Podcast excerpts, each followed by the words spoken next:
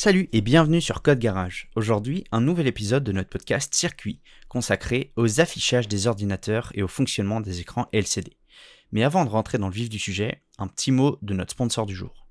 Un réseau mondial de connaissances et l'engagement de vous accompagner à toutes les étapes de vos projets, de la recherche à la conception, en passant par la maintenance. Farnell, votre fournisseur de produits électroniques et industriels. Pour en savoir plus, rendez-vous sur fr.farnell.com. Un écran, c'est ni plus ni moins qu'une grille de pixels, en général plusieurs millions, que l'on va utiliser pour afficher des informations en variant la luminosité et la couleur de chaque pixel. Mais alors comment fonctionne réellement un pixel? Si on prend l'exemple d'un écran LCD, parce que c'est encore aujourd'hui la technologie que l'on trouve le plus souvent, chaque pixel est en réalité composé de trois minuscules filtres de couleurs, un rouge, un vert et un bleu. En ajoutant une lumière uniforme derrière ces filtres, on obtient pour chaque pixel eh du blanc si la lumière est allumée, du noir si la lumière est éteinte. C'est ce qu'on appelle en physique le mélange additif des couleurs, puisque toutes les couleurs primaires ensemble forment la couleur blanche. Le problème, c'est que pour l'instant, ben, on n'a que deux couleurs, noir et blanc. Alors pour régler ce problème, eh ben, on va faire appel au pouvoir de la polarisation et des cristaux liquides. Un filtre polarisant, c'est un filtre qui ne laisse passer des ondes lumineuses uniquement si elles sont parallèles à la polarisation du filtre. Imaginez la fente d'une boîte aux lettres qui n'a qu'une seule orientation possible pour y faire passer une lettre. On utilise donc deux filtres polarisants, un à l'horizontale et l'autre à la verticale, ce qui empêche théoriquement toute lumière de passer, donc on retrouve que du noir. Mais entre ces deux filtres, il va se trouver trois cristaux liquides, pour chaque couleur.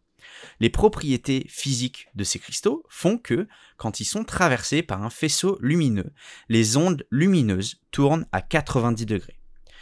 Ces ondes, elles peuvent donc passer du filtre horizontal au filtre vertical sans problème. Et là, on retrouve notre couleur blanche parce que tout le faisceau lumineux est passé.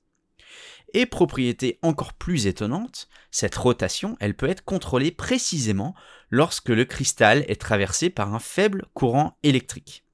Résultat, il est possible de diminuer l'intensité de chaque couleur pour chaque pixel, indépendamment du reste, grâce à ces cristaux liquides pour vous donner une petite image mentale de ce que ça fait avec des ondes justement qui euh, se contorsionnent, on va dire, et eh ben si vous vous imaginez un brin d'ADN, on a tous en tête l'image de ces deux brins qui, enfin de ce brin qui, qui s'entortille sur lui-même avec des petites barres au milieu. Bon, même si c'est pas la réalité euh, parfaitement physiologique, biologique de ce qui se passe, ça nous donne une assez bonne idée de la rotation. Alors il n'y a qu'une seule rotation, mais qui va se passer quand le cristal liquide va être activé ou pas. Quand il va pas être activé, on va avoir une rotation à 90 degrés uniquement, et quand il va être activé par de l'électricité, eh ben on va pouvoir gérer cette rotation. Alors pour rappel, hein, LCD, c'est pour Liquid Crystal Display. Donc c'est justement le nom du procédé qui est utilisé, c'est les cristaux liquides. Pour les écrans LED, qu'on retrouve de plus en plus, c'est en réalité le même fonctionnement, mais au lieu d'avoir un filtre de couleur et un rétroéclairage, eh ben chaque pixel est composé de trois LED de couleur. Alors en utilisant des LED, on pourrait se dire qu'il n'y a plus besoin d'utiliser de cristaux liquides. Mais le problème, c'est que faire varier l'intensité lumineuse de chaque petite LED, hein, une LED par couleur, avec euh, en faisant varier l'intensité électrique, eh ben en réalité c'est beaucoup plus facile, c'est beaucoup plus difficile pardon d'avoir quelque chose, un résultat qui est très très euh, précis en termes de, de couleur, de colorimétrie, plutôt que de faire varier l'intensité lumineuse de chaque couleur grâce à des cristaux liquides qui seraient devant ces LED là. Voilà pourquoi on utilise quand même euh, ce procédé de LCD même quand on parle d'écran LED.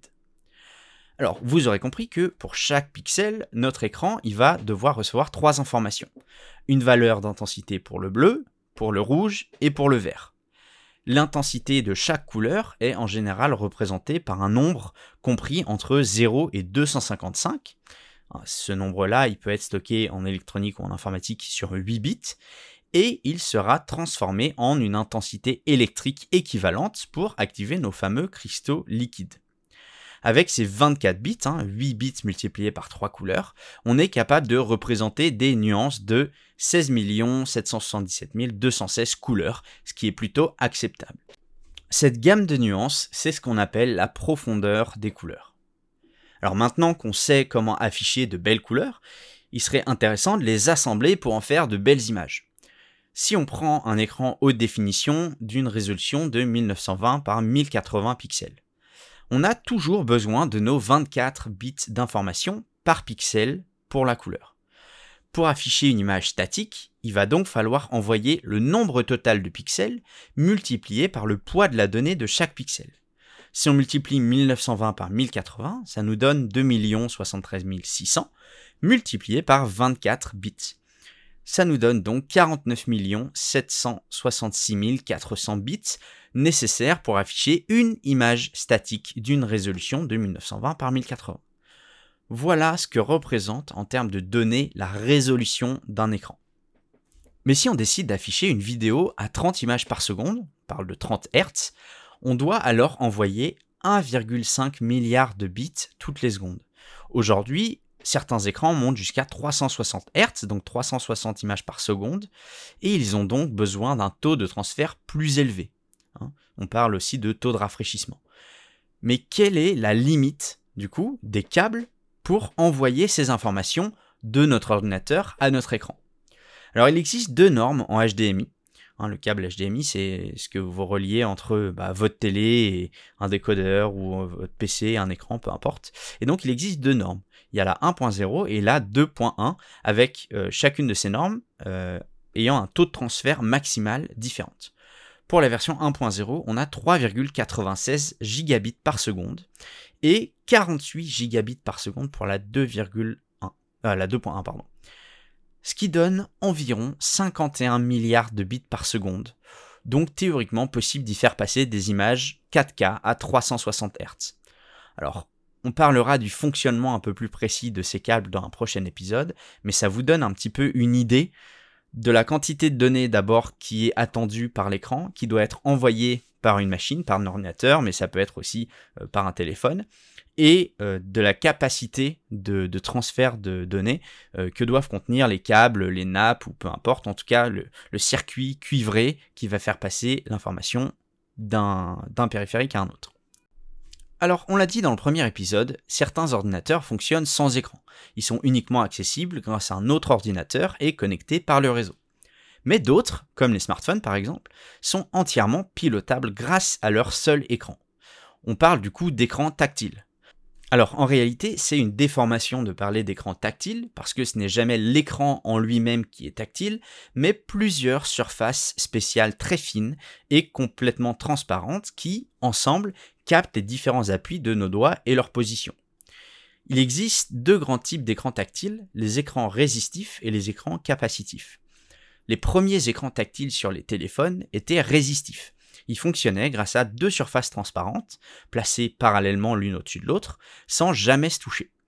Les deux surfaces étaient parcourues par de minuscules fils transparents de manière horizontale pour l'une et verticale pour l'autre, ce qui créait une matrice de connexion possible.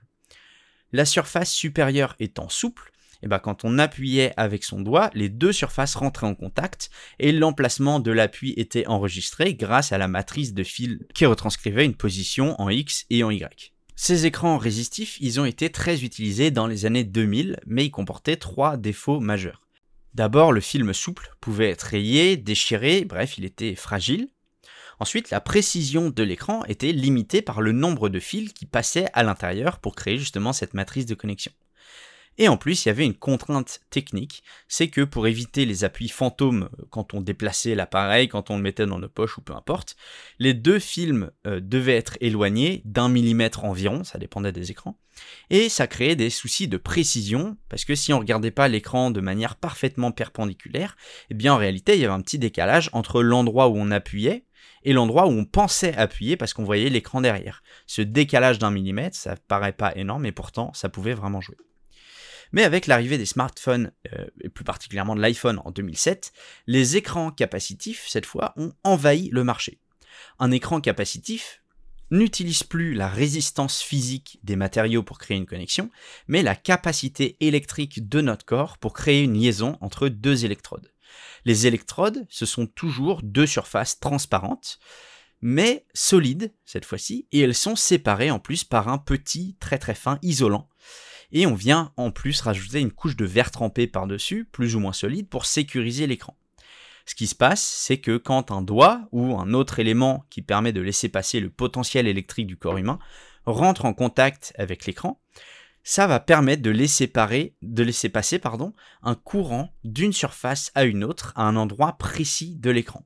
Alors on va pas rentrer dans les détails physiques vraiment de comment ça fonctionne, mais sachez que c'est comme ça que fonctionnent entre autres les condensateurs en électronique. Ce sont deux plaques deux conducteurs qui sont séparés par un isolant évidemment extrêmement fin et à partir d'une certaine charge électrique dans le condensateur, eh bien on va réussir à faire passer le courant d'un côté à l'autre. Eh bien là c'est exactement la même chose. La seule différence c'est que pour que la charge électrique passe d'une d'une électrode à une autre, eh bien elle a besoin d'une charge additionnelle qui va être apportée par le corps humain.